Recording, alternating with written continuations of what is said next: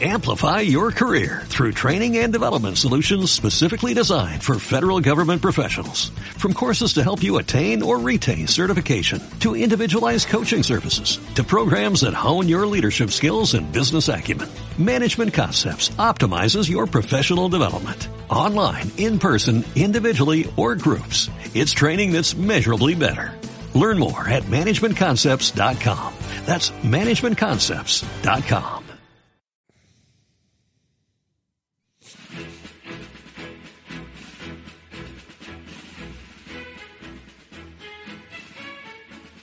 Hola amigos, ¿cómo están? Bienvenidos a su podcast favorito de Tocho. Llegamos al capítulo número 14 y vamos a platicar un poquito de la semana que se viene, ya se acercan los playoffs, viene la semana 14 y aquí como todos los días, eh, como todas las semanas, está conmigo Memo. ¿Cómo estás Memo? Hola Manolo, ¿cómo estás? Saludos, un abrazo. Eh, ¿Todos bien? ¿Toda la familia bien? Todo en Eh, orden, ¿no? Ya se acerca la Navidad, que es época de, de regalar, época de estar con la familia, de compartir y sobre todo se pone muy emocionante la NFL, ¿no? Sí, no, eh, todo muy bien, menos mis, mis patriotas. La verdad es que eh, jugaba muy mal este fin de semana, pero pues más adelante hablaremos de eso. Cayeron, ¿no? Cayeron los Patriotas, lamentablemente esta semana. Los Gigantes también, digamos, estamos tristes. Este, perdieron los dos por, por segunda vez, ¿no? Al mismo tiempo en esta temporada. Eh, porque pues Patriotas lleva dos derrotas y Gigantes lleva diez. Entonces, casi siempre le toca perder. Ya hay comentaristas que mencionan a Gigantes como el peor equipo de la liga. ¿Tú qué Sí, yo lo dije la semana uno, eh, cuando vimos a la defensiva de Gigantes, sin duda era la peor de la liga, probablemente en números es como la segunda o tercera peor, pero en performance la defensa de Gigantes, sin duda cuando la ven, es a la que más fácil la anotan. Este, por ahí tiene algunos que otros sacks, es como medio desequilibrada. Eh, pero bueno, pues ya eh, la semana pasada y la antepasada no hemos hablado de los gigantes. Como saben, para los que apenas se, se- sumaron al podcast y no, no habían escuchado otros capítulos, yo soy fanático de los gigantes de Nueva York y como bien saben, esta temporada ha sido muy complicada. Hubo cambio de coreback. eh, Dan- Daniel Jones, el novato, eh, tomó las riendas, empezó bien, ahora va mal. Lleva ocho partidos perdidos consecutivos. Eh, y bueno, está lastimado ahora, tiene, tiene ahí una lesión en el tobillo, no grave, pero probablemente eh, el lunes por la noche que los gigantes juegan contra Filadelfia, vayamos a ver nuevamente a Eli Manning, tomar los controles de los gigantes. Y creo que eh, va a ser una, una buena despedida, ¿no? Ya, ya confirmó el coach Shurmur que, que va, que va Eli. Va Eli, ¿no? Va Eli en Monday Night para Monday Night Football. Creo que es una despedida muy digna. Eh, recuerdo, Creo que se puede llevar los tres partidos, ¿no? Estaría bueno irse. Además tiene récord eh, de, de punto 500 Eli Manning. Se quedó con récord de punto 500 después de perder los dos primeros partidos de la temporada. Entonces sería muy, muy bueno y muy simbólico que pudiera ganar por lo menos un partido para terminar con récord ganador, ¿no? rec- recuerda aquel partido de despedida de Hugo Sánchez, ¿no? En el Azteca. Me Ya acuerdo con- mucho, ¿no? Que con- pitaron, tomó el balón y lo besó. Con unos kilos ya de más. Sí, ya, ya se veía, se veía. ¿Qué habrá sido eso en el 95? Con, no, No, yo 98, 7, ¿no? Yo creo como 98. Contra Paraguay fue ese, fue ese partido. ese partido. Yo no, sa- yo no sabía que iba a hacer eso, ¿tú sí? Sí, no, no, o sea, A mí me sorprendió que agarrara el la- balón y le diera. Yo pensé que se iba a jugar. aquí en la casa somos muy, pues, muy sanchistas, ¿no? Sí, ¿no? Del Madrid de ah. toda la vida. Saludos a mi novia Yadira Alfaro Sánchez. Pues empecemos a, a Empecemos, darle, ¿no? Ya mira, no vamos porque a hablar de, de este una- deporte de... de, de panaderos. de panaderos. Empecemos, a pasar a la, es- a la NFL. ¿Qué, qué, qué- qué- cómo quieres que abordemos esta semana? Sé que estás bajoneado por los Patriotas. Eh, ¿Por qué no empezamos hablando de ese partido? ¿Qué te parece? Ya para, para, para pasar lo más difícil al principio, ¿no? Y irnos ya a cosas más relajadas. Vamos a hablar del partido de los Patriotas que cayeron ante los Tejanos de, de, de Texas. Pues de yo, yo, quiero, yo quiero empezar diciembre con una frase que, que se dice en la familia, que es el que no vive para servir, no sirve para vivir. Y bueno, y el que ahorita vemos que no sirve, pues es la ofensiva de los Patriotas, ¿no? para vivir. Para vivir ni para morir. Pero la ofensiva, ¿qué, qué pasa con la ofensiva de los Patriotas? Yo creo que eh, ha tenido mala suerte. O sea, entiendo que los, los receptores han estado lastimados. Josh Gordon, pues sabemos lo que pasó. eh, eh, regresaba, después se lastimó, después lo cortaron. Mohamed Sanu, que fue una incorporación de media temporada, también ha estado lastimado. Entonces no ha podido entrenar tanto con Brady. Entonces no hay tanta química. Y por ahí está Dorset, que también estuvo lastimado. Ya volvieron. Y el único que queda, como siempre, es la ardillita, ¿no? la ardilla ardillita. Edelman. Pues eh, es un... eh, bueno, hemos tenido las últimas semanas una serie de lesiones que han impactado en, en el, en el desarrollo de la ofensiva. Eh, también hay, hay, hay, hay como un tema de comunicación, muchas rutas que, que Brady les- eh, no, no está conectando con sus receptores. En el caso sobre todo los del novato Nakil Harry, que El novato también siento que no, como que no se acomoda, ¿no? Sí, no, como que todavía no, no entiende el plan de juego, eh, que es un poco complejo o muy complejo. Es muy complejo el plan de recordemos juego de recordemos eh, cuando estuvo un, un corto un corto periodo Chad 85, Chad Johnson, un amigo del programa, que Le mandamos un saludo a un gran amante de México Sí, sí, sí. y eh, compañero de, la verdad se juega mucho con Chad en el FIFA en línea, le encanta Sí, jugar FIFA. un, un gran jugador de FIFA, eh, siempre escoge al Nápoles, igual que Manolo. Napoli contra Napoli, ni modo, tenemos que aplicar la de Ryu contra Ryu, ¿no? Río Blanco contra Río Rojo. Río Blanco contra Río Roma. Y Un saludo este, le mandamos también a nuestros amigos de Río Roma, grandes Sí, compositores, que han aportado varios colegas, temas.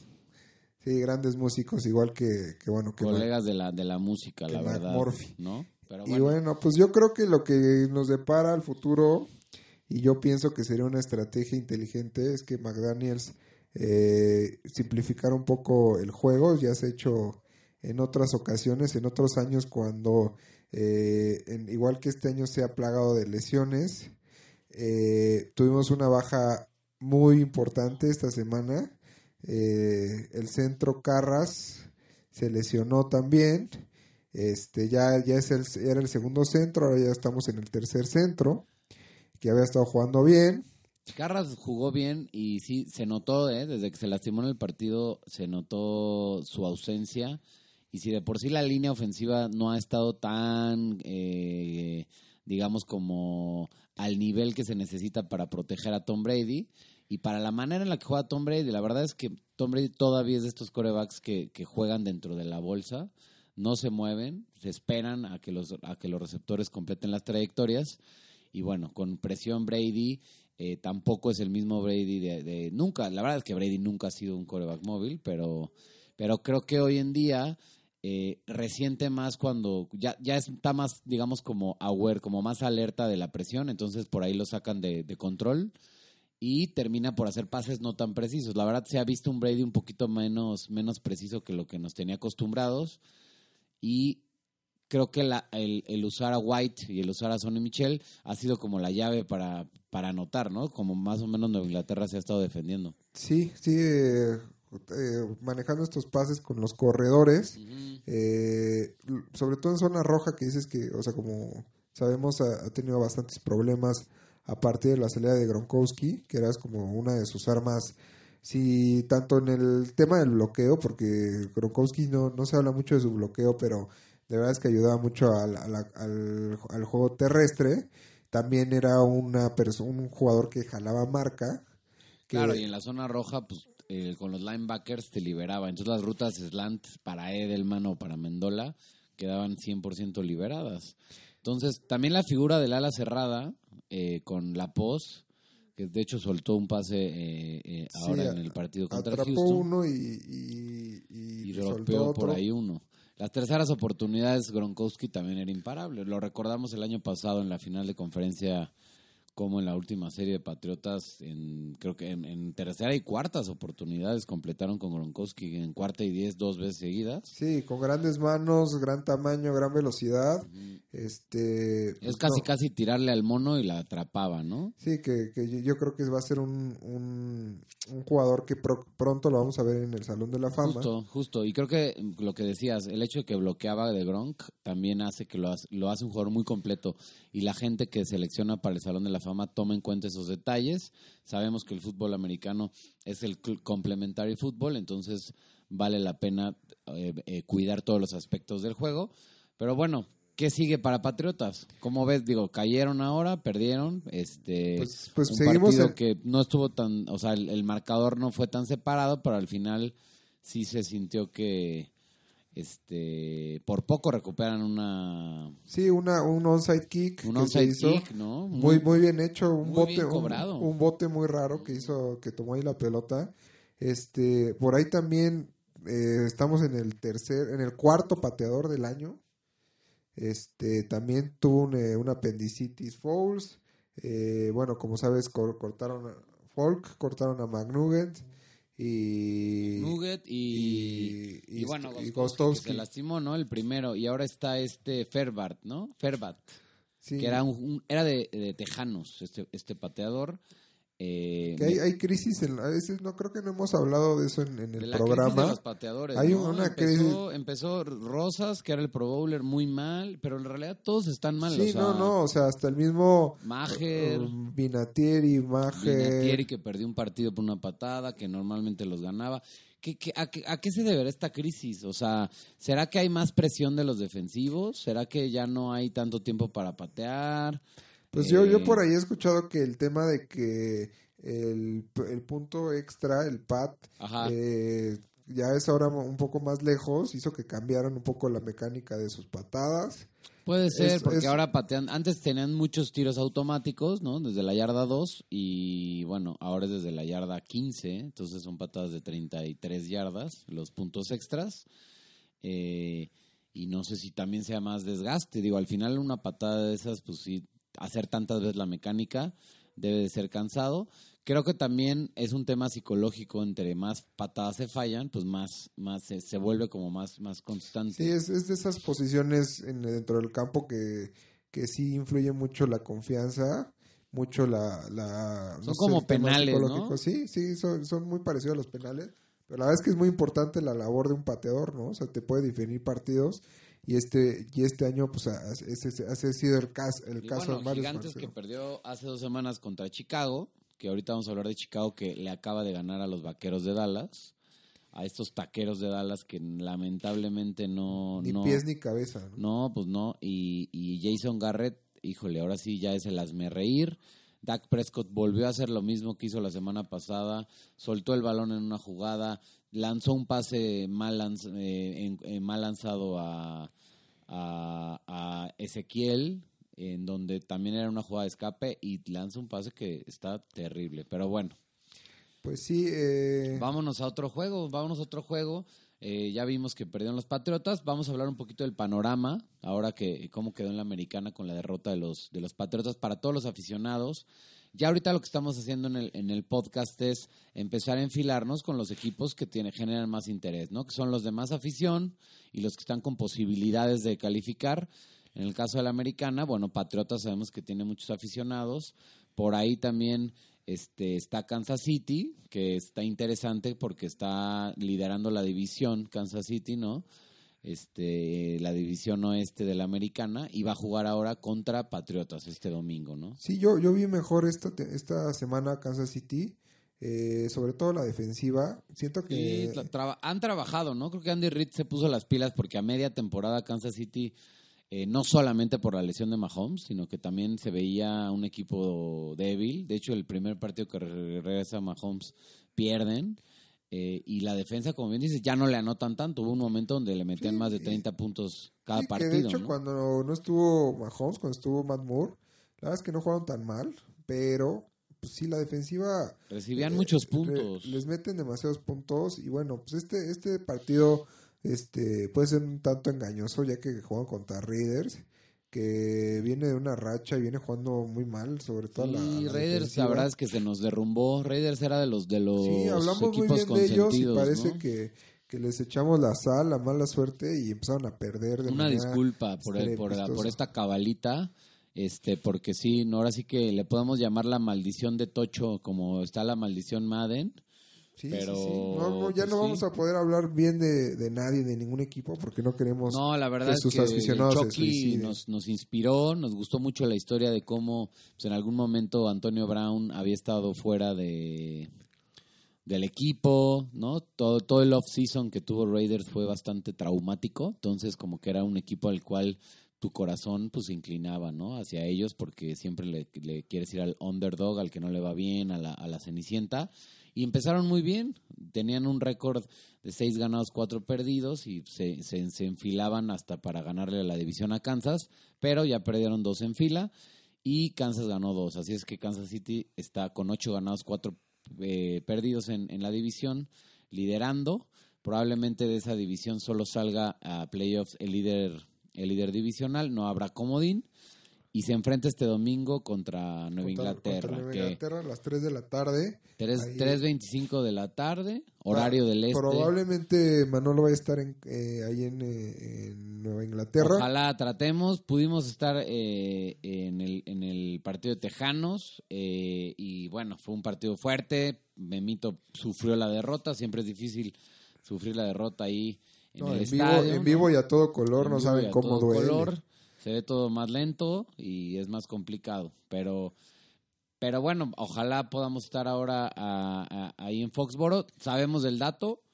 Eh, nunca ha perdido en Foxboro contra un equipo de la americana Patriotas cuando juegan eh, Tom Brady y, Edelman. En la cancha. Entonces, Sí, sí, sí. yo creo que es un parteaguas este partido, para bien o para mal, y esperemos que sea para bien, en donde vamos a ver si, si sigue esta fortaleza. O sea, si la fortaleza, eh, la aduana del Foxboro eh, en este diciembre, de hecho estaba totalmente nevado, hace dos días vi unas imágenes, no sé cómo va a estar el, domingo, pero yo creo que Nueva Inglaterra se va a quedar con, con este partido. No sé por ahí cómo esté la línea.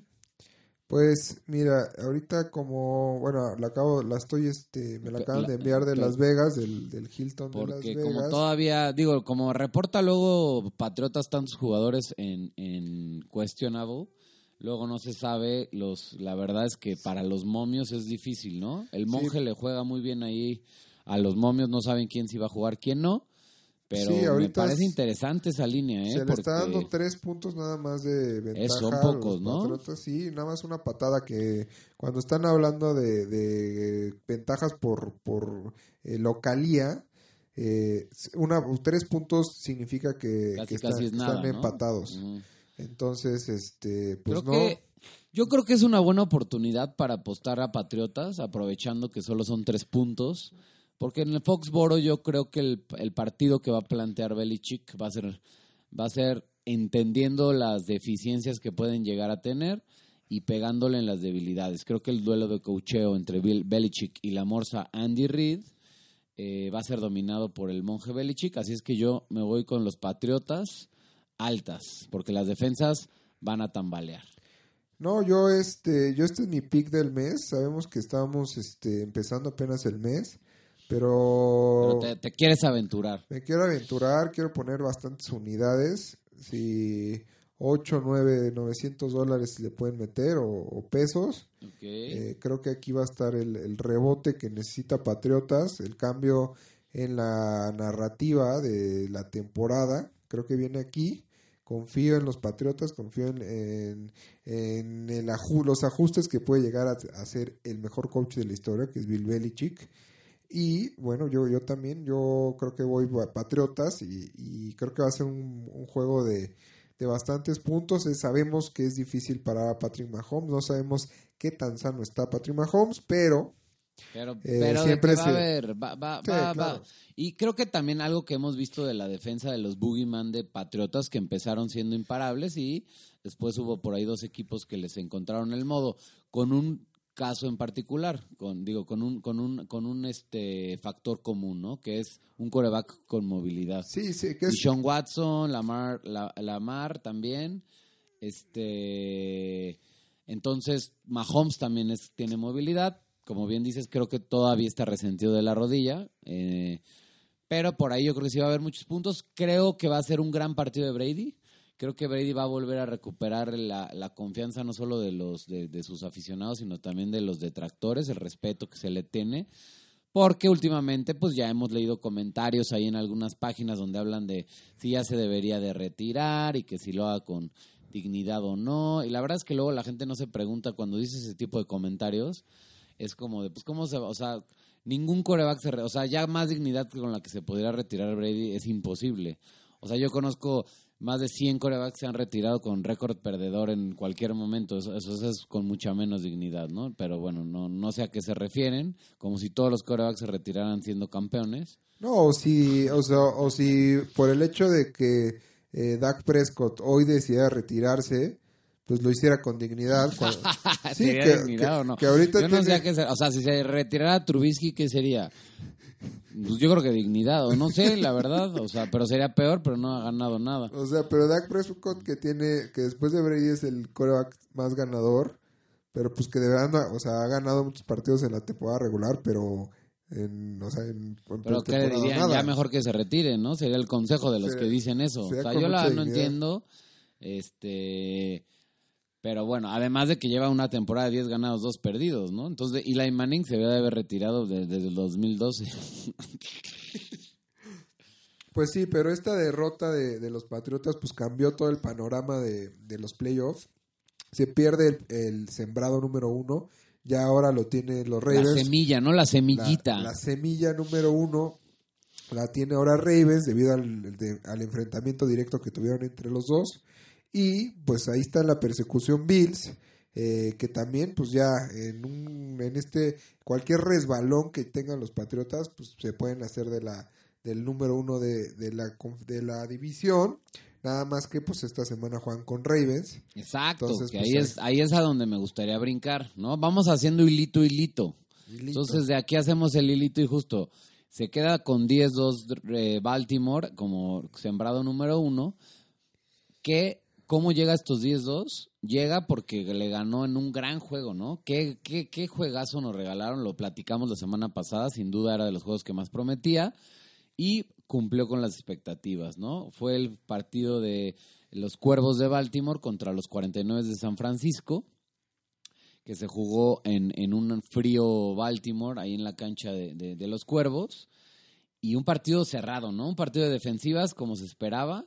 Creo que eh, así eh, va a ser el Super Bowl. Creo que, y no sé si, no, no por los equipos, sino por el estilo de juego. Creo que desde el año pasado con el partido de Patriotas Rams, entendimos que otra vez, eh, cuando tienes a dos equipos tan competitivos, eh, no se anotan muchos puntos. Creo que este tema de Rams Kansas, que metieron 50 puntos cada quien, era más bien eh, enseñar todas las debilidades. Creo que cuando se llega fuerte a un supertazón, como lo vimos contra los, los clásicos que tenemos de Patriotas Gigantes, fueron partidos de muy pocos puntos, porque los equipos están muy bien preparados, muy bien entrenados, no se cometen errores y finalmente, pues las anotaciones son errores que a veces permiten las defensivas. Entonces aquí eh, Baltimore, San Francisco anotaban, fueron a la par 7 7-0, 7-7, 17, 17-10, 17-7. Entonces, como que se, se puso bien, bien interesante y finalmente casi, casi el que tuvo la última posición y manejó bien el reloj,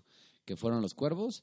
Y bueno, con el hablando de pateadores y que todos están en crisis, creo que el pateador Sí, que no, el se mejor sigue pe- pe- pateador que no, no falla es, es, es es Tucker. Tucker, ¿no? Sí, y este, no se habló mucho de, o sea, o sea, se habló de que, de esta triunfo de los Ravens, que para, para los ojos de muchos comentaristas o del medio, eh, son, son totalmente imparables. Y no, o sea, yo, yo creo que lo más importante de este partido fue el, el hecho de que 49 eh, los pudo parar, que les pudo ganar. Y, y ahí está la fórmula para quien la quiere tomar, para quien se enfrente contra ellos en la postemporada. O sea, obviamente necesitas de un esquema, de un, de un personal que pueda llevar a cabo eh, tanto la presión, tanto eh, pues protegerse de las, de las corridas del coreback, que son de lo más peligroso. Y, y sobre todo la velocidad, ¿no? O sea, de verdad que 49 por ahí paró bastante a los Ravens, como dices, fue un juego muy parejo y que bueno, pues ya mucha gente lo adelanta como, como un, eh, futuro Super Bowl, como el Super Bowl que se va a jugar en Miami. Este, no sé, no sé no, si, ni no yo. sé si la lo verdad sea. es que ese tipo de cosas las hemos visto durante Sí, no, años yo, yo lo he visto, no cada temporada lo he visto, el, el- pero pues al final eh, la postemporada es un- se juega diferente, eh, es un partido y estás fuera, eh, dependen muchos factores, depende también mucho la experiencia, eh, el todo lo que te lo que rodea, ya ser de los equipos favoritos y ya estar en una, una instancia final, eh, es una presión extra que se da que no todos los equipos, sobre todo en el caso eh, de Ravens con un coreback de segundo año y con muchos jugadores eh, novatos y, y no y una, y una edad promedio muy baja, pues no no sabemos cómo se va a reaccionar, ¿verdad? No, no pero va a ser fácil, ¿eh? Creo que... pero al día de hoy, pues sí se puede decir, como lo dijimos en la semana 3 o 4 que veíamos a Kansas como los líderes, pues hoy en día es Ravens, es válido decirlo, eh, de- tan siquiera al menos de la conferencia americana. Y por el otro lado, bueno, eh, nada más para cerrar rápido, pues juegan contra Bills, Bills que viene de una, una victoria con Cowboys, eh, obviamente sea de, de, de Buen ganador. juego, ¿no? Otro gran juego de los, de los que vienen en esta, en esta jornada, porque eh, los Bills, ahora, como bien dices, están a un partido de, de, de- de Nueva Inglaterra. Sí, un, un poco menos, menos constantes. Igual eh, hay partidos que pensamos eh, que, que ellos son favoritos y de repente los pierden, pero pues, empiezan a tomar regularidad y, y empiezan a, a hacerse más, más competitivos. Sí, yo la verdad es que la semana pasada tenía confianza en los Bills y, y lo dije aquí y platiqué en, la, en el programa, pero estuve analizando toda la, todos los partidos que tuvieron, todas las semanas que tuvieron y la realidad es que al único equipo que le han ganado con récord ganador, y ahorita hago, hago paréntesis, por, eh, eh, comillas, porque son los Cowboys, que ya no tienen récord Ya, ya ganador, no ¿no? tienen. Eh, entonces, cuando jugaron contra ellos tenían récord ganador, que era que su récord ganador era 6-5. Este, y es el único al que le han ganado. O sea, los otros ocho partidos de sus nueve victorias han sido contra equipos perde- eh, perdedores. Y equipos perdedores bastante malos, ¿no? Y te hablo de Gigantes de Nueva York, Washington. Filadelfia, Miami. Bengals. Este, entonces, bueno, entonces ojalá yo yo quiero mucho a los Bills, les tengo cierto aprecio por por gente que conozco y por la historia y por la ametralladora Kelly, por el marcianito Kelso, por Bruce Smith. La verdad es que tenía grandes Cornelius Bennett, uno de los mejores linebackers de los noventas. Este, pero pero quién sabe, ¿eh? los veo ahí como que su récord es mucho mejor que lo que realmente traen y por eso mismo creo que Baltimore eh, va a sacar la victoria. Creo que le van a jugar con mucha experiencia. El coach de Bills también es mucho menos eh, inexperto que Harbo. Y entonces yo creo que aquí eh, van a tener un poco un golpe de realidad y Baltimore va a seguir este eh, con, con su récord de 11 ganados, 2 perdidos. No sé cómo esté la línea Eh, pues el estado de, de ganador eh, en casa de Bills. de Bills, ¿no? Sí, es de está dando de ganador a Ravens por seis puntos, que es una ventaja importante. Sí, para ser sobre todo para, para pues, el tema de apuestas y pues, sabes que yo yo como que tengo un presentimiento y siento que que, se- que no va a estar tan fácil el partido para Ravens ¿eh? o sea siento que que Bills eh, le va a dar pelea no sé si al final van a terminar ganando pero no creo que esté tan disparejo como como parece que va a estar este No, Bills ha mantenido sus, sus- sus juegos bastante cerrados. Eh, y yo creo que, yo creo que va a ser un juego cerrado.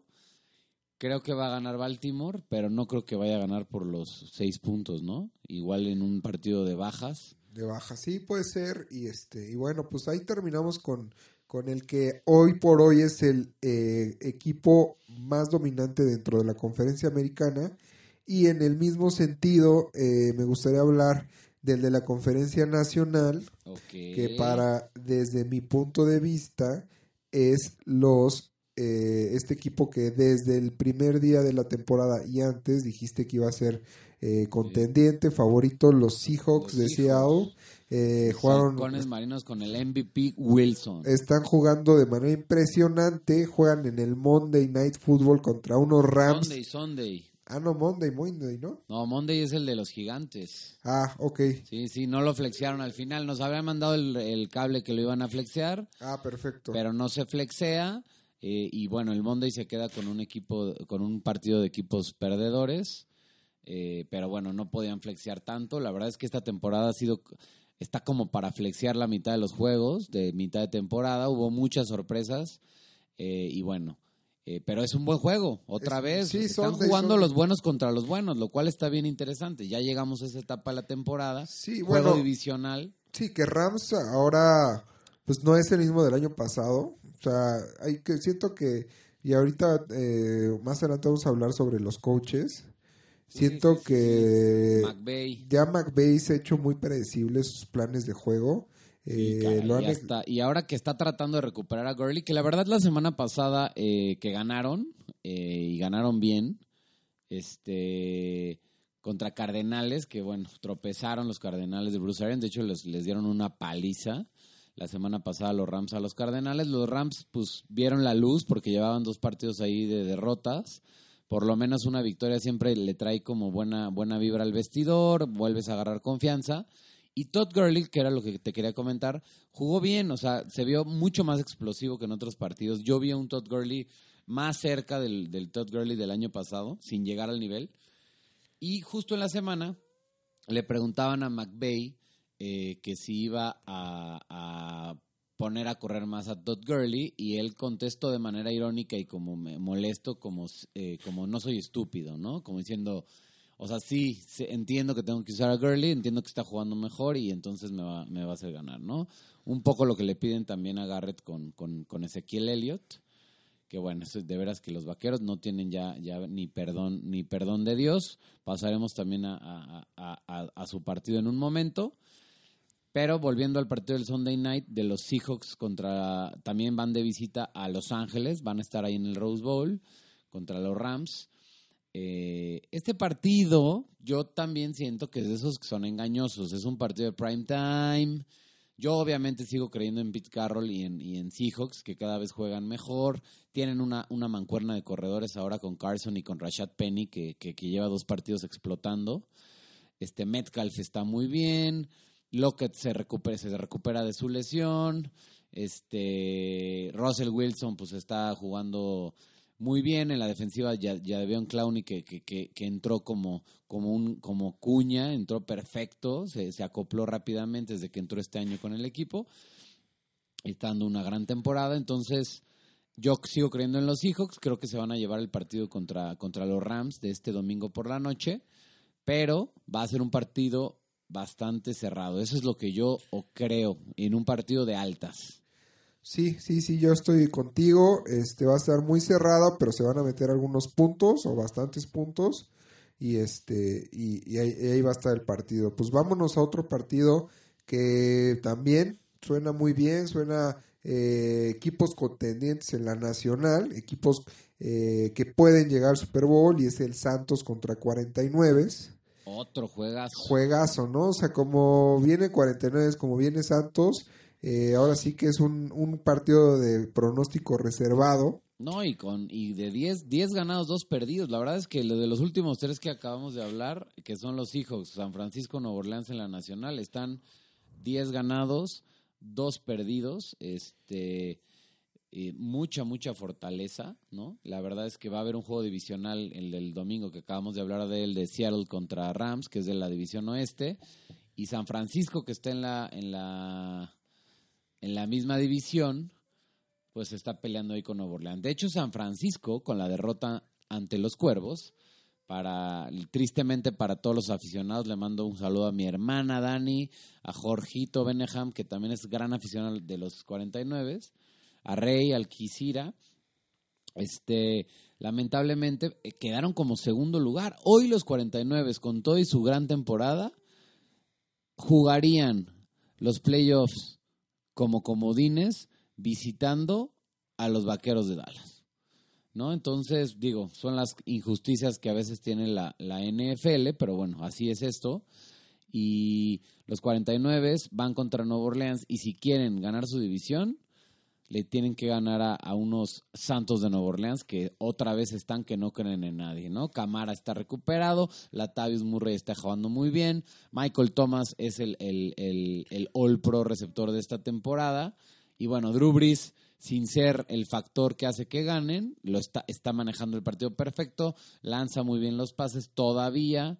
Este, y bueno, el, el Sean Payton, que es un estratega de, este tema, ¿no? Sí, es un genio. Pues, tuvieron un partido complicado contra Falcons. Estuvo mucho más parejo de lo que sí, se iba a creer. Y la verdad es este que los partidos de Santos todos han estado más parejos de lo que parecen. O sea, también creo que Sean Payton termina metiéndose en problemas. La defensiva de Santos, eh, los profundos con, con Eli, Apple, la verdad es que bastante mal, bastante quemado.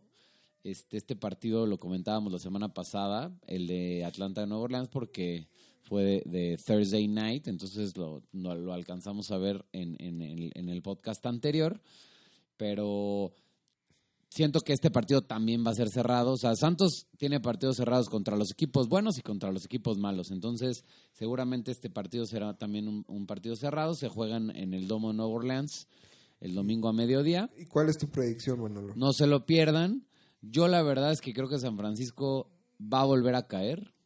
Eh, va a asegurar, bueno, no asegurar, pero ya se va a empezar a acomodar a hacer el comodín. Y bueno, a ver si hacen la. Van a tener que jugar todo de visita. Este, creo que es lo que le espera a San Francisco. Y Nueva Orleans, creo que en casa no va a dejar ir este partido. Yo estoy de acuerdo contigo. Yo creo que van a ser bajas. Va a ser también la defensiva de los dos equipos van a van a influir en el resultado y este y bueno pues San Francisco baja será la predicción de, de Tocho. aquí lo va a ganar sabes quién va a ganar este partido Lots Lots el pateador de Nueva Orleans otro de los pocos que han sido seguros esta temporada. Y bueno sabemos que Robbie Gold pues eh, viene de una lesión y no sé si vaya a, dar la diferencia. Así es que otro gran partido. Muy interesante la verdad que, que, que se hayan armado para esta jornada 14 cuatro duelos en donde de verdad se está jugando mucho, ¿no? Cuatro duelos allá en la cima, ¿no? Sí, cuatro duelos de, la, de la cima y los demás, eh, pues muy bajitos de nivel. Eh, sobre todo, bueno, lo mencionamos rápido los partidos restantes de esta semana. Por ahí Redskins, Packers, Broncos, Tejanos, eh, Bengalíes contra Browns, Panteras contra Falcons, eh, los Leones de Detroit contra Vikingos, Delfines contra Jets, Indianapolis contra Tampa, los Cargadores contra Jaguares, los Steelers contra los Cardenales y los Titanes contra los Raiders. Son los otros partidos que... Sí, por ahí el de, de, dos sobrevivientes creo que es Titanes contra Raiders. Que bueno, los, los Titanes de Tennessee todavía no hay que no hay que descontarlos. La verdad, los Titanes lo están haciendo bien. Están de... este en la, en la, en la conferencia del, del, del, sur. Entonces, me gusta Tennessee, lo vuelvo a repetir, no quiero dejar pasar. Creo que Tannehill está dando pues, la mejor temporada de su carrera, se acomodó muy bien con, con el equipo. Derrick Henry está sacando yardas por tierra. Y bueno, los, los, los Raiders ya comentábamos, ¿no? Este, les dimos la sal y ahora a ver cómo juegan. Van a jugar en su casa. No es una aduana sencilla y juegan el domingo en la tarde Tennessee contra los Raiders de Oakland de Toñito de Valdés. Este, yo creo que esta victoria se la van a llevar los Raiders, los Raiders van a ganar y los dos van a quedar con siete ganados, seis perdidos. Ahora, de los partidos que comentabas, este, hay, equipos de gente ya eliminada y hay, hay dos partidos ahí interesantes que uno no quiero dejar pasar porque hay muchos aficionados, que es el de los acereros, ¿no? Los aceperros contra los Cardenales de Arizona. Que es una, eh, una venganza, una eh, vendetta. una vendetta de aquel Super Bowl que se perdió, entre otros, por un regreso de James intercepción Harrison. de James Harrison. De 99 yardas. 99 yardas, donde todo el mundo pensaba que Cardenales iban a ganar este partido y al final pues la defensiva sacó adelante a los No, Steelers. y todavía al final, bueno, con la gran atrapada esta de Santonio Holmes, ¿no? Épica. eh, Épica. que, que, que- acabándose el tiempo con el Big Ben. Yo creo que Pittsburgh volverá a ganar, como sucedió en aquel Super Bowl. Se va a llevar la victoria en, en la, ahí en la, en la, en la ciudad, en la ciudad de, de- en el estado de Arizona. Phoenix Stadium. Eh, exacto, en el estadio donde ha habido Super Bowls, un Super Bowl épico, el 42 de Gigantes contra Patriotas. Uno que perdió y otro y, que y otro después- que ganó en el contra Seahawks, ¿no? contra Seahawks con esa gran atrapada de el mayordomo Butler, ¿cómo olvidarlo? Pues, ¿Cómo olvidarlo? Esa intercepción, cuando no quisieron ir con el modo bestia, ¿no? Sí, que, que había sido eh, eh, tacleado anteriormente por Hightower, ya casi en la línea, no se habla mucho de esa jugada, pero fue importante. No, yo creo que el pase sí era, ¿eh? O sea, yo creo que la jugada estuvo bien mandada. Sí. Simplemente, pues, Era una no, segunda el pase no parte. había que lanzarlo. O sea, pero creo que sí estaba bien mandar un pase. Todavía tenían la tercera, donde obviamente iban a correr. Y probablemente hasta la cuarta oportunidad, ¿no? Entonces, porque pues eran cuatro puntos de diferencia. Pero bueno, eh, hagamos en algún momento un programa especial, ¿qué te parece para, para recordar Pues, eh, Bowls, ahorita ¿no? que estamos en los 100 años, creo que es uno de los juegos eh, más bonitos que uno de los Ah, Super muy Bowls emocionante, porque aparte venían de la recepción inmaculada ahí de... de Golden de- no, no, ¿de no, quién de este... Ay, ¿cómo se llama? De Baldwin. Ah, de Baldwin. De Doug Baldwin. De Doug Baldwin, exacto, que la recibe y entonces era parecía que, que todo estaba acabado, eh, pero bueno. Eh, entonces creo que Pittsburgh se va a ir 8 ganados, 5 perdidos. Estás confiando mucho en el Pato Hodges. Yo, a mí el Pato Hodges me, me, me, me encanta. Creo que va a llegar en un gran momento en playoffs. Yo, como lo canté la semana pasada, lo mantengo. Pittsburgh va a llegar con 10 victorias a playoffs y le va a pegar de visitante a los cuervos de Baltimore. Ese No, es mi. Bueno, ese, es- ese sería una, un, un, un- un libro más terrorífico que cualquiera de los que escribió Edgar Allan Poe. Un saludo a los creadores de la campaña de Gandhi de poesía. Esta cartelera donde sale la imagen de Edgar Allan Poe y se completa con la, con la frase CIA, ¿no? Saludos a Tino.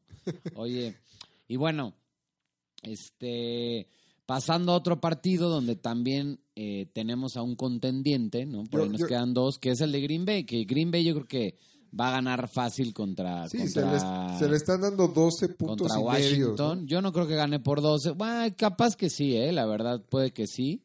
Green Bay viene de pegarle a los Gigantes de Nueva York en un partido que parecía más cerrado. Después, y bueno, Aaron Rodgers tuvo un día de campo con, lo- con la secundaria de los Gigantes, con los linebackers, y terminaron ganándole a los Gigantes por más de 10 puntos. Así es que yo creo que Green Bay se va a ir 10-3. Digo, no, no hablamos de este partido porque esté interesante, sino porque Green Bay casi casi ya le podemos apuntar que va a tener 10 victorias y 3 derrotas. Entonces, del partido San Francisco-Nueva Orleans, que los dos van 10 ganados, 2 perdidos, uno va a quedar con el mismo récord que Green Bay. Y en el caso del partido de los Seahawks contra los Rams, también va a haber ahí alguien, podría quedar 10-3 Seattle, ¿no? O, Sí, o sea, está parejo, está parejo esto. cada vez se, se hace una, una pena que Cowboys sea líder divisional del, del este de la nacional, este pues con ese récord que ahorita hasta el día de hoy son 6 ganados, 7 perdidos, ¿no? Sí, y que está calificado, ¿no? Lo que platicábamos. Entonces creo que pertenece a otro planeta los vaqueros de Dallas. En este, o sea, la realidad es que ahora sí ya están todos calificados, casi, casi ya están los nombres de los que estarían calificados en la nacional. En la americana todavía no tanto, digamos. Hay más pelea por los comodines. Pero en la nacional, pues ya está todo. Nada sería ver si es Dallas o Filadelfia. Y que Filadelfia justo va contra los gigantes. Filadelfia va contra Gigantes, resaltando que Gigantes va a jugar con Eli Manning. Este, juegan en Filadelfia. Ahora, es una aduana difícil. Gigantes eh, históricamente ha tenido buenos resultados en el Lincoln eh, Financial Field. Así es que yo creo que va a ser una pelea encarnizada, va a haber mucho orgullo de por medio. Son dos equipos que se odian. Eh, recordemos los milagros de Meadowlands, ambos, ¿no? Donde Gigantes ha perdido en los últimos segundos con, con jugadas este, fatídicas. Entonces va a ser un gran juego. Yo lo voy a ver eh, con, con, con, mi primo Sigoto, que él es un gran fanático de, de, los Vaqueros de Dallas. Así es que ya me escribió y me dijo, ¿sabes qué? Vamos a ver, vamos a apoyar a los gigantes para de una vez eliminar esas aguiluchas y que los Vaqueros pasemos con siete ganados y nueve perdidos, con la cola entre el rabo, con la cola entre las patas, perdón. Con, con unas águilas que vienen de una derrota humillante contra Miami. Además, eh, ¿no? Miami que ya ganó, ya tiene más victorias que gigantes, ¿no? Ya no, ya no se sabe qué, cómo van a jugar estas águilas. Como yo lo canté en el partido pasado sin saber el resultado de lo que iba a pasar esta semana, Carson, Carson Wentz no va a ser el coreback titular el próximo año de las, de las águilas de claro, Filadelfia. iba a calentar banca, ¿no? Carson Bench. Carson Bench no resuelve partidos. Eh, Peterson cada vez está desesperando más con su coreback. Eh, no tiene receptores. La defensa, eh, hay juegos que juegan bien, juegan, juegos que juegan mal. Y no sabemos cómo, le va a ir con Gigantes. ¿no? Pero es muy importante el resultado de este, eh, este partido. Lo que sí es un hecho es que, como llegue el líder de del este de la Nacional, no va a tener oportunidad contra los otros equipos que van a llegar a la postemporada en la Conferencia Nacional. Así es, y bueno, los hablando de otro partido donde tenemos a un líder divisional en la americana son los Tejanos de Houston, que juegan eh, en casa contra los Broncos de Denver.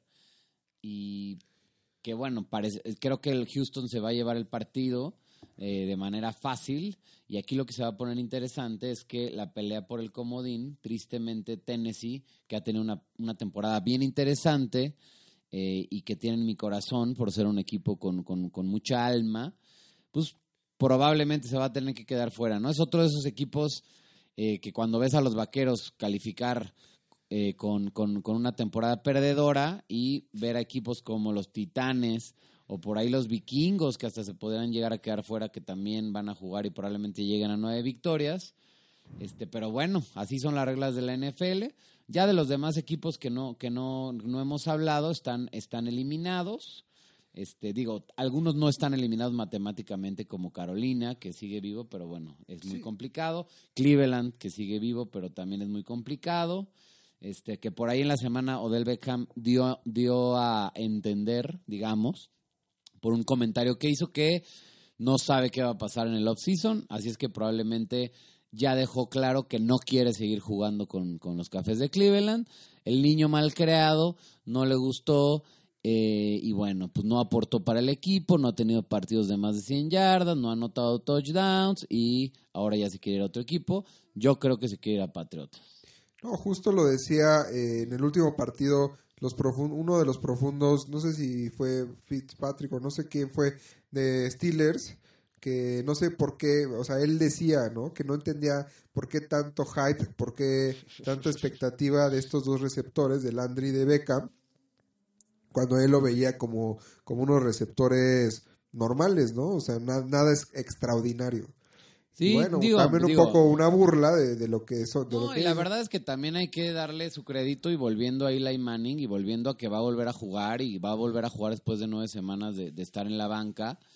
Eh, la verdad es que Eli Manning hacía, y gran parte de lo que hacía Eli Manning, con todo y las críticas, era lo que hacía que Odell Beckham tuviera tan buenos números.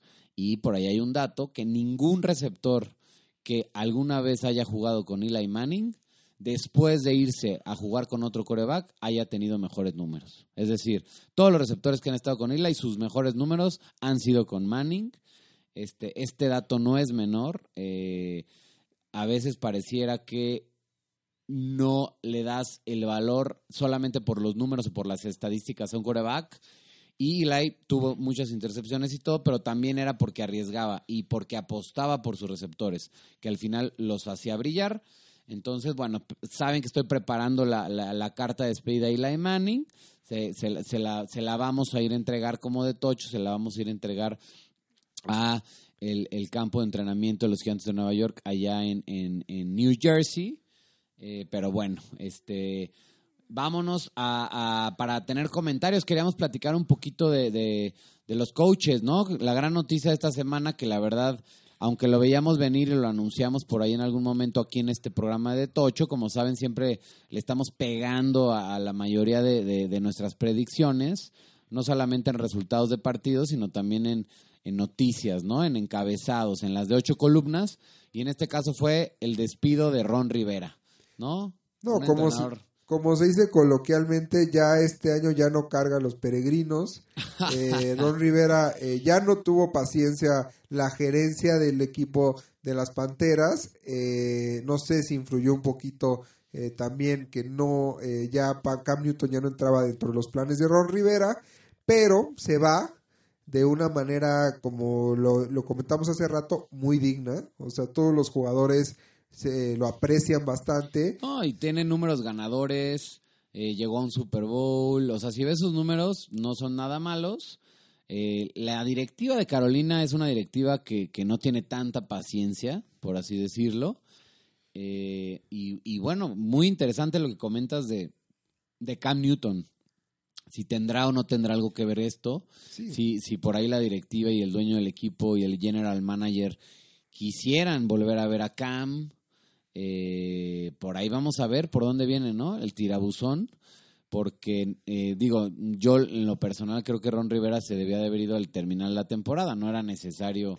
Sí, no, este, algo... Yo creo que hubo un problema, algún tipo de enfrentamiento, ¿no? Este tipo de situaciones, eh, normalmente cuando despiden a un coach, eh, de manera tan intempestiva, de manera eh, tan, sí, a mitad de temporada. Sí, a mitad de la temporada o ya a finales de la temporada, eh, solo significa que hubo un conflicto que ya, que ya eh, hizo intolerable su presencia dentro del se equipo. Vuelve irreconciliable, ¿no? Exactamente, pero bueno, pues es el primero que se descuelgan los de la silla caliente. El equipo de Detocho va a hacer sus predicciones hoy semana, en la predicción del semana 14 de los coaches que van a seguir en su eh, puesto o los que definitivamente ya no lo van a hacer. Y me gustaría empezar con el norte de la americana. Eh, yo pues obviamente Cuervos eh, tienen su, a un gran coach como es Carbo, que ya los llevó a un Super Bowl. Él no tiene ningún problema, probablemente los lleve a otro Super Bowl.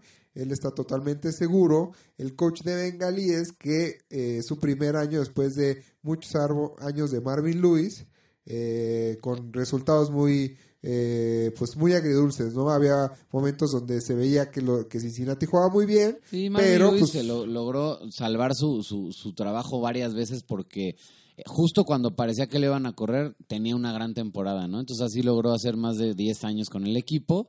Yo creo que el entrenador de Cincinnati se va a quedar, es su primer año, le van a dar una oportunidad más.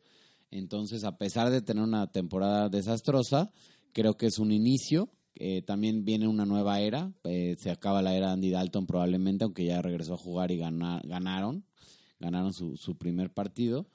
Este, creo que se viene un nuevo coreback, se viene la primera selección global para Cincinnati, si no es que para los gigantes, vamos a ver. Este, pero se quedará el coach, ¿no? Y, sí, yo creo que él se queda y pues de la misma de la misma división, pues yo creo que Freddy Kitchens eh, le quedó grande el equipo, yo creo que eh, tiene buenas intenciones, parece que se va bien con los jugadores, pero este es un eh, coach novato que pues obviamente hay que pagar derecho de piso. Yo creo que no va a continuar en eh, los Browns. Y por el otro lado, otro equipo que nosotros habíamos eh, hecho la predicción de que iban a correr a su coach Mike Tomlin, que nos cae mal, la verdad, porque es eh, muy pesadito su manera muy pesado, juega sucio, provoca peleas. E, es, es alguien, digámosle, como, como... Indeseable. Indeseable, exacto. Pero yo lo respeto tanto que yo estoy poniendo a Pittsburgh en playoff y como contendiente porque de que sabe jugar y de que sabe hacer su juego, lo sabe hacer. Entonces, Tomlin la verdad es que nos está callando un poco la boca respecto a la silla caliente y yo creo que va a conservar su trabajo.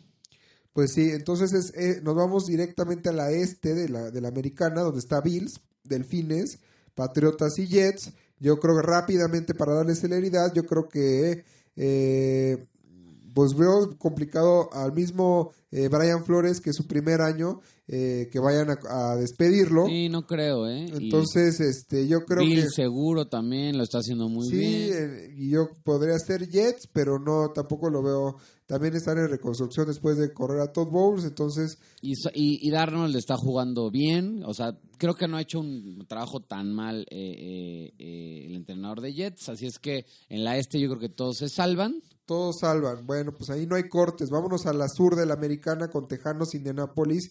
Tejanos estaba en la silla caliente, la verdad, este... Ay, se me fue su nombre eh, Brian. Ajá. O'Brien. O'Brien. Y, y, ha hecho una gran temporada O'Brien, ¿no? es, es, muy arriesgado, es como muy echado para adelante. Y le ha salido, ¿no? Le salieron sus trades, que fueron muy arriesgados a principio de temporada. Y bueno, Dishon Watson les, también le está sacando las papas del fuego. Su primer año que le gana a su maestro eh, Bill Belichick nunca le había podido ganar. Y bueno, yo creo que él continúa. Yo creo que también eh, este, el coach de Indianapolis continúa, eh, también el de Titanes y en Jaguares hay un tema.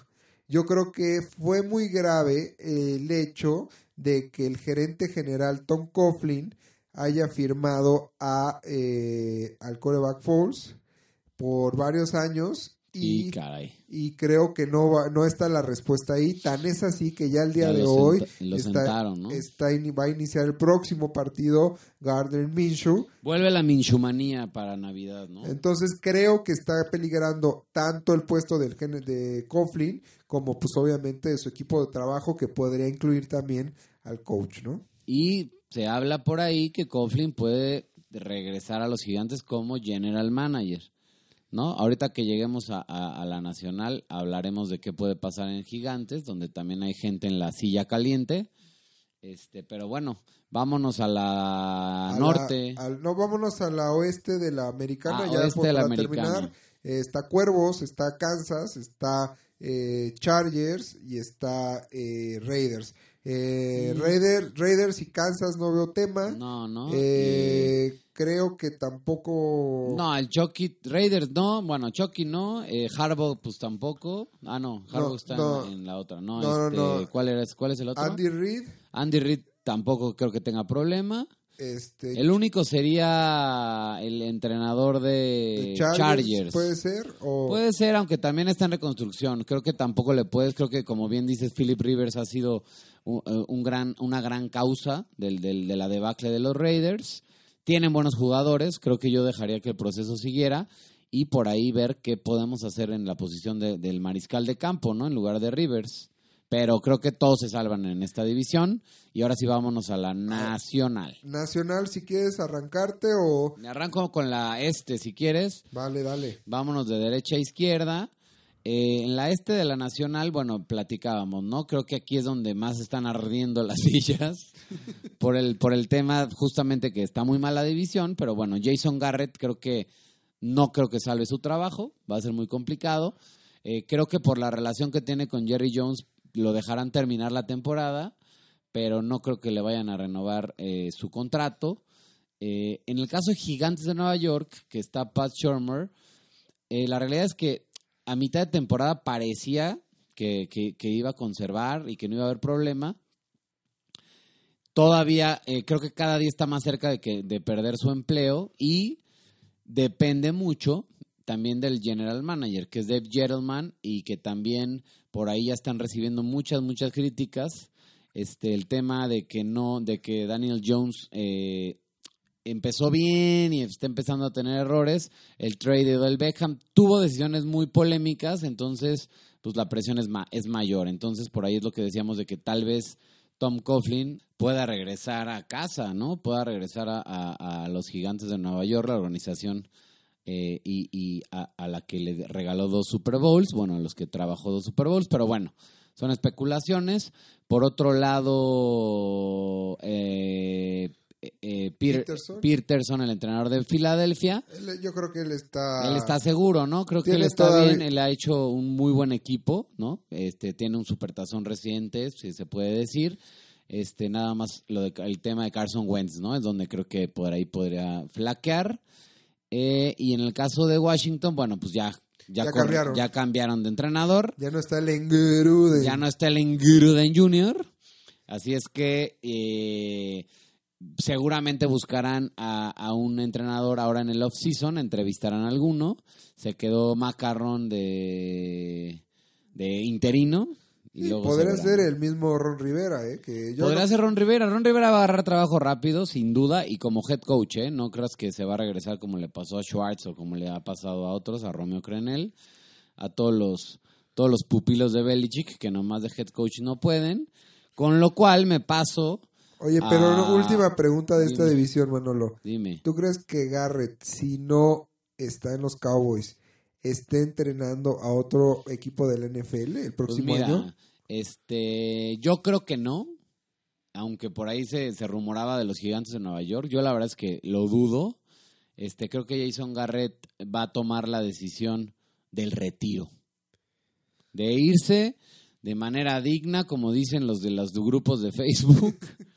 Este, porque digo, qué más digno que, que reconocer que te dieron todas las oportunidades, el equipo con más dinero, el equipo con más apoyo, el equipo con más afición del mundo, y no, pues no se pudo, ahora sí que no, no se puede quejar, eh, varias generaciones, varios corebacks, varios eh, de Marco Murray, Des Bryant, de Ezequiel Elliott, este, defensivos, la mejor línea ofensiva de la década, o sea, pero bueno, que ni me escuchen los aficionados de Dallas porque les va, les va a dar un infarto, pero lo tuvieron todo ahí en charola y no lo, no lo pudo hacer Jason Garrett, así es que no creo que le dé nada. Gran ala cerrada con Witten también, una gran generación, pero bueno. Y bueno, ahora sí nos pasamos a otro pupilo de, de, de Belichick, que es eh, los Leones de Detroit. Vamos a platicar un poquito de la, de la división del norte, donde están los Leones de, de Detroit. Matt Patricia yo creo que va a tener un año más. El año de Matt Patricia empezó mal, luego mejoró mucho. Mejoró, no, no con victorias, pero sí con grandes juegos y después otra vez como que se cayó. Pero, pero creo que le está agarrando y que, que él conservará su, su, su lugar. No sé qué opines. No, yo creo que esta, en esta división eh, tampoco va a haber muchos cambios o no va a haber cambios. Yo veo a Nagy eh, de- en Chicago muy bien. Eh, no coach eh, Lefleur en, en Green Bay. Y, y bueno, eh, ¿cómo se llama? El coach de, de Vikingos también, pues no- está teniendo una buena temporada, es un gran coach. Zimmer. Entonces, eh, Mike Zimmer, yo creo que todos en esta temporada se salvan. Se salva, ¿no? En esta. La Fleur lo está haciendo bien, es su primer año, pero va bien. O sea, creo que, como bien dices, todos se van a salvar. Este, vámonos a la... A ¿qué la te- a la, sur, a a la- la- a a la la- a la oeste. sur, vámonos, vámonos a la sur, en donde tenemos a los Cardenales de Arizona. Ah, no, en la, en la sur tenemos a Atlanta. Ah, Atlanta que Atlanta, o sea, aquí casi él es de los que está en la silla caliente, ¿eh? aquí Queen, ya- Queen. Queen ya está fuera para mí. Sí, Queen es de los Eh, que creo que va a caer. Rivera ya está fuera. Ajá, Rivera, bueno, Eh, ya, ya está fuera, también hablando de esa misma división. Breeze, digo, no Breeze, eh, Eh, Sean Payton Sean está Payton, seguro. seguro. Y el caso de los Bucaneros, Este, híjole, con el caso de los bucaneros, con este Bruce Arians, creo que obviamente no, no, no van a correr a Bruce Arians en su primer año, porque por respeto no lo van a hacer.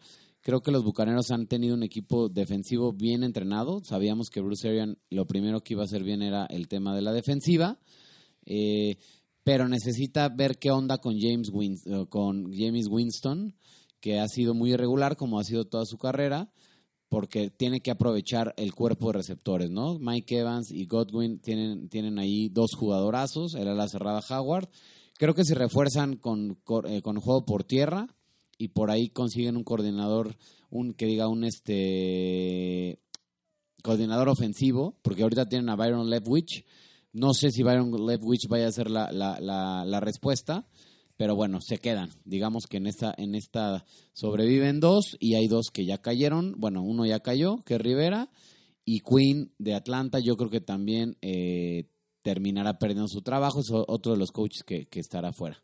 Y finalmente vámonos al oeste, al oeste. al viejo este. Bueno, pues en el oeste yo veo solamente a el coach de Arizona, eh, Cliff Kingsbury. Este que le acaban lo acaban de contratar en enero del año pasado. Sí, él también está chavo. Tiene un tiene un contrato de cuatro años. Agarraron a Kyler Murray, que es novato. Yo la verdad creo que él tiene su chamba asegurada. que yo creo que sería el único que sería probable, ¿no? Yo no veo a Sean McVay, que con todo y que no tenido una gran temporada, no, no lo veo fuera del equipo. No, tendrá que tener otra mala temporada, ¿no? Y bueno, San Francisco y Seattle no hay forma, ¿no? Son candidatos al a ganar el Super al Bowl. Super Bowl y a ser entrenadores del año, ¿no? O sea, no hay manera de que pierdan su chamba. Entonces, pues se resume a cuatro nombres, ¿no? Creo que por ahí Kitchens, por ahí Queen, eh, por ahí Shoremore, podría ser de Gigantes. Este y, y, que- y nada más, ¿eh? Porque Miami y Cincinnati son entrenadores de primer año. Brian Flores, no, no creo que haya por ahí movimientos. Doug Marrone puede ser. Doug Marrone podría llegar a ser. Este. Pero sí, podría. Por ahí hay cinco, ¿no? Que están peligrando. Eh, pero bueno, pues la verdad es que se viene lo mejor. Eh, ya estamos cerrando el programa. Eh, ya tienen sus predicciones. No se pierdan los partidos del domingo. Eh, nos gusta, la, la siguiente semana nos han pedido mucho que, así como hablamos ahora de los, de los coaches, empecemos a platicar un poquito de, de ya quién, de los Pro Bowlers, ¿no? Ya están las votaciones del Pro Bowl. Creo que es interesante empezar a hacer nuestros, nuestros equipos, quiénes son los mejores jugadores en cada una de las posiciones eh, a lo largo de esta temporada 2019. Ya, ya, ya se está vislumbrando y bueno, cerrar con, con el tema del, del MVP también, ¿no?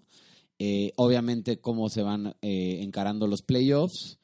Eh, y bueno, cualquier cosa, eh, justo, eh, ¿quién es el mejor equipo para ti en la liga? Dímelo Pues, ahorita. No sé si haya muchos equipos que tengan cuatro cámaras, pero eh, yo conozco el P30 nada más. Sin duda alguna, tú sí sabes, el mejor equipo no son ni los Cuervos ni son los 49, ni los Patriotas, Memito, lo siento mucho. El mejor equipo... No, no me rompas el corazón. es el Huawei P30. Y como bien saben, estamos jugándonos la vida, nos estamos rifando, estamos rifando para la, gente que nos escucha un Huawei P30 completamente nuevo que vamos a dar al final de la temporada regular. Eh, estamos dando pistas semanales y esta pista de esta semana es referente a los Patriotas. Así es que para todos aquellos que sepan cuál fue y por qué marcador la primera derrota de Doc Flurry con los Patriotas de Nueva Inglaterra, manden su respuesta.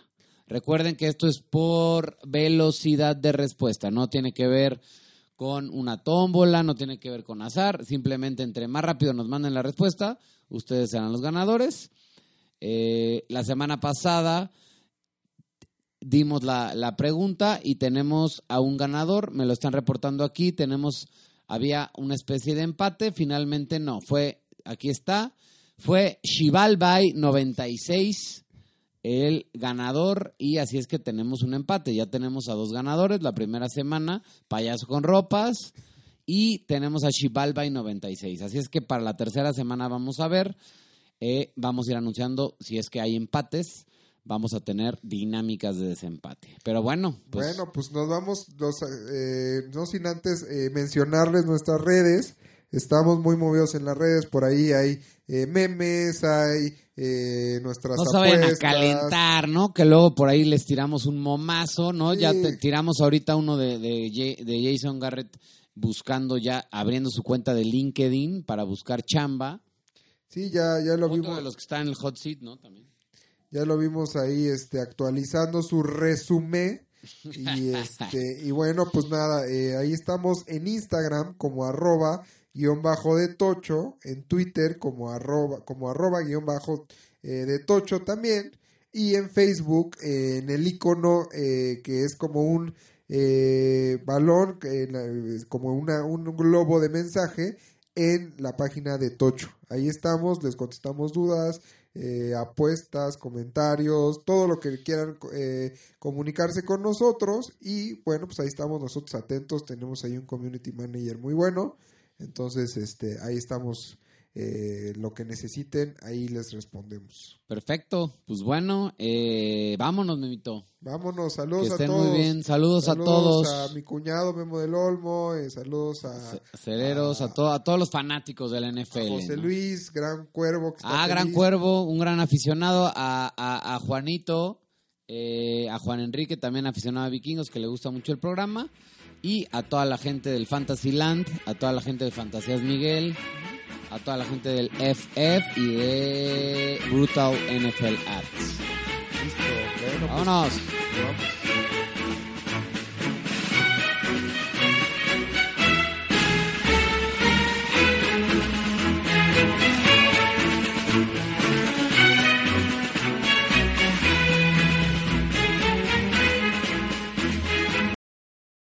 Amplify your career through training and development solutions specifically designed for federal government professionals. From courses to help you attain or retain certification, to individualized coaching services, to programs that hone your leadership skills and business acumen, Management Concepts optimizes your professional development. Online, in person, individually, or groups. It's training that's measurably better. Learn more at managementconcepts.com. That's managementconcepts.com.